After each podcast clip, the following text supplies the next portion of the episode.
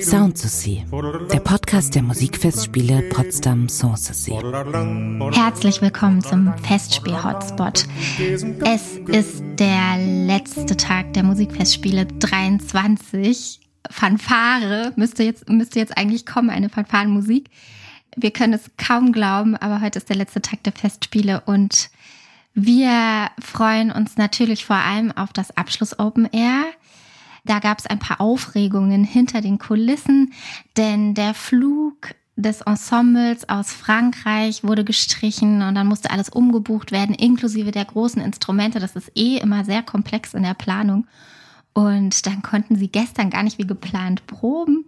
Aber keine Sorge, das Open Air findet statt und wir freuen uns drauf. Es geht ganz und gar nicht um einen Konkurrenzkampf oder Krieg auf der Bühne, in Anführungsstrichen, sondern einfach um im positivsten Sinne ein Wetteifern in der Musik, um die wirklich schönsten Klangfarben und um die Inspiration der beiden Gesangssuperstars, die tatsächlich gelebt haben im 18. Jahrhundert in London, Faustina Bordoni und Francesca Cuzzoni und eigentlich eine Hommage an die Fähigkeiten dieser fantastischen Sängerinnen, die so viele Schriftsteller und Briefeschreiber und Komponisten dazu inspiriert haben, ganz tolle Musik zu schreiben und sie in den höchsten Tönen zu loben und auch neue Techniken im Gesang, die damals noch gar nicht so modern waren oder noch gar nicht so auf der Bühne zu erleben waren.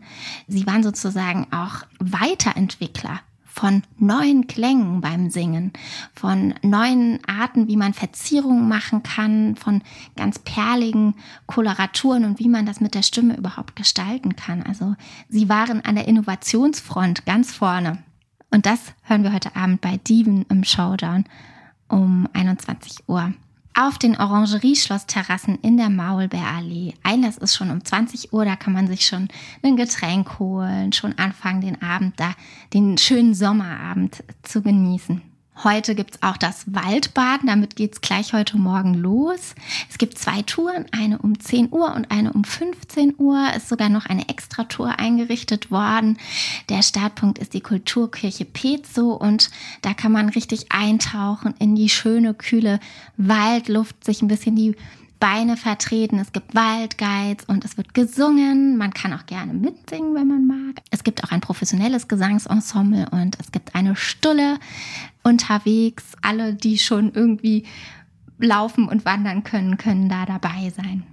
Wir haben auch noch einen kleinen Rückblick von gestern. Gestern gab es ja ganz viele Konzerte und ein Konzert, was ich gestern auch gar nicht angekündigt habe im Hotspot, weil das nämlich schon ganz lange ausverkauft ist, ähm, das ist das Konzert The Queen's Favorites mit dem Ensemble Les Écuries. Das ist eine ganz besondere Besetzung mit lauter historischen Rohrblattinstrumenten. Und äh, die haben das ganz farbreich und klangvoll besetzt.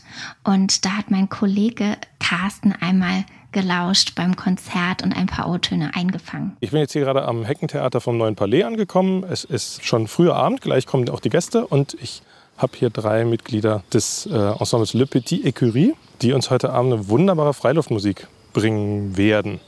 Und zwar mit ganz speziellen Instrumenten. Was für Instrumente sind das heute Abend in der Mehrzahl? Wir spielen zwei Barocko-Oboen, ein, eine Taille de Bois, das ist ein Tenor-Oboe, ein Fagott und verschiedene Schlaginstrumente. Was ist die Vorlage für diese Besetzung, wie ihr sie heute Abend zusammengestellt habt?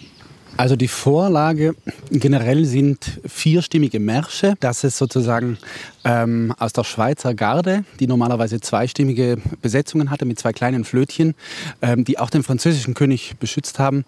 Ähm, daraus wurde sozusagen eine Vierstimmigkeit ähm, gemacht. Da haben auch Komponisten wie Jean-Baptiste Lully und Philidor und andere ähm, Stücke dafür geschrieben. Und ähm, weil eben bei dieser Vierstimmigkeit verschiedene Instrumentengrößen gebraucht werden, wurden unter anderem eben so solche Instrumente wie die Tai, ähm, benutzt eben oder auch vermutlich auch speziell dafür gebaut. Und gleichzeitig ähm, sind dann auch ganz andere Musiken benutzbar, wenn man vierstimmig spielen kann, wie eben beispielsweise heute Abend ähm, Originalmusik aus England.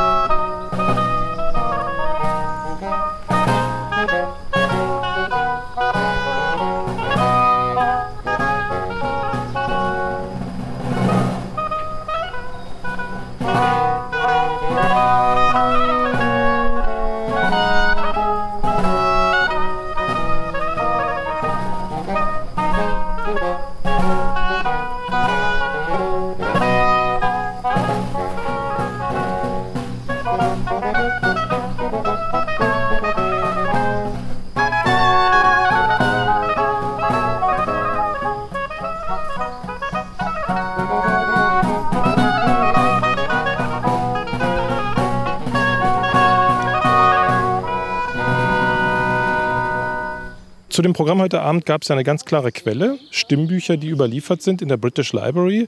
Also ein, ein Originalrepertoire für genau diese Besetzung aus einer Zeit, als diese Besetzung sehr populär war am englischen Hof.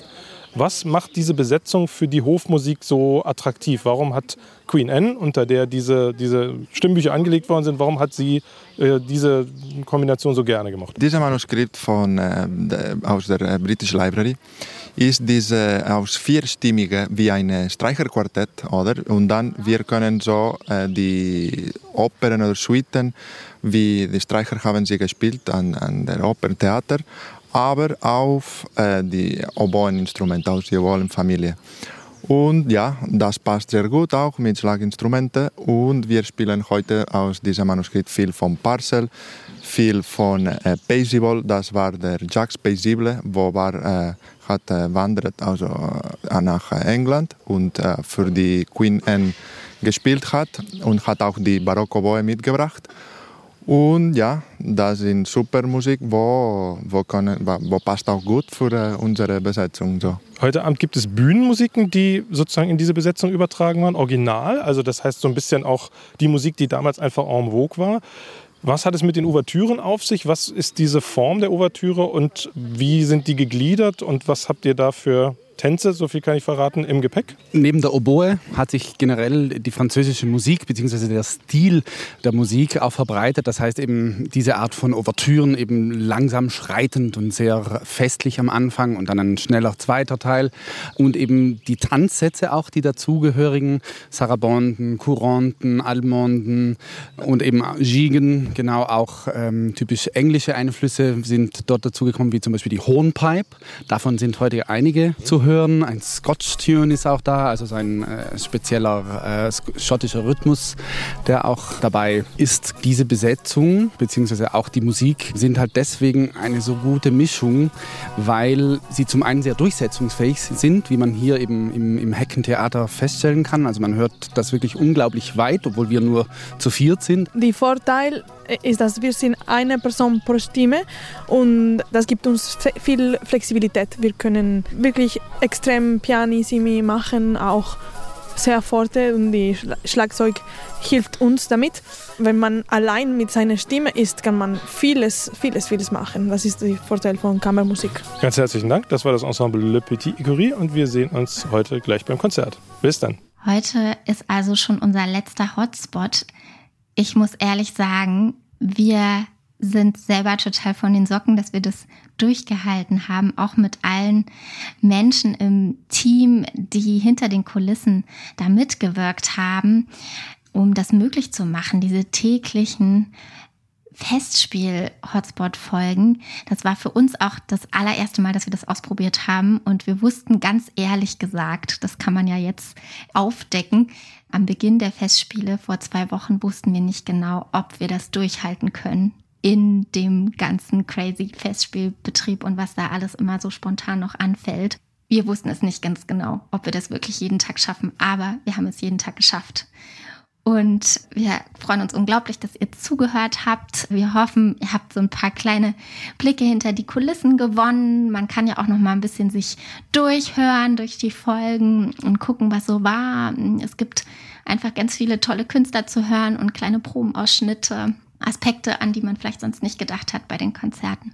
Morgen gibt es zum krönenden Abschluss eine Sonderfolge, die feiert den 52. Todestag von Johann Joachim Quanz, der so vieles geleistet hat, für uns heute auch, für überhaupt die alte Musikszene, der höchstpersönliche Flötenlehrer von Friedrich II.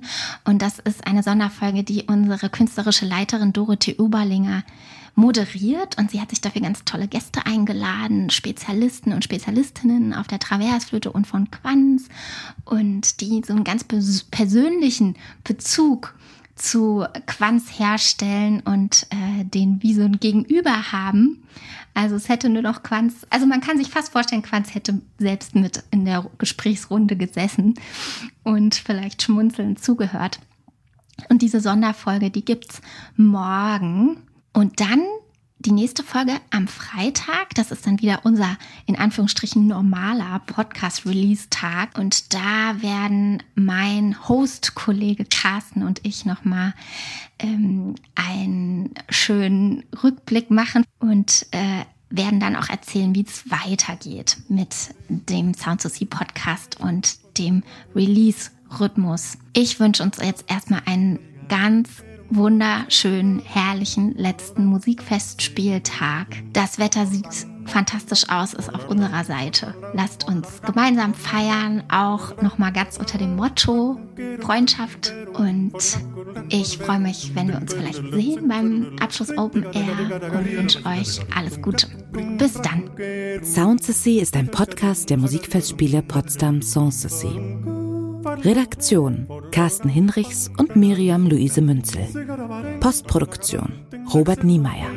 Online-Redaktion Genia Börner-Hoffmann und Johannes Kleemeyer. Informationen zum Festspielprogramm gibt es unter musikfestspiele-potsdam.de.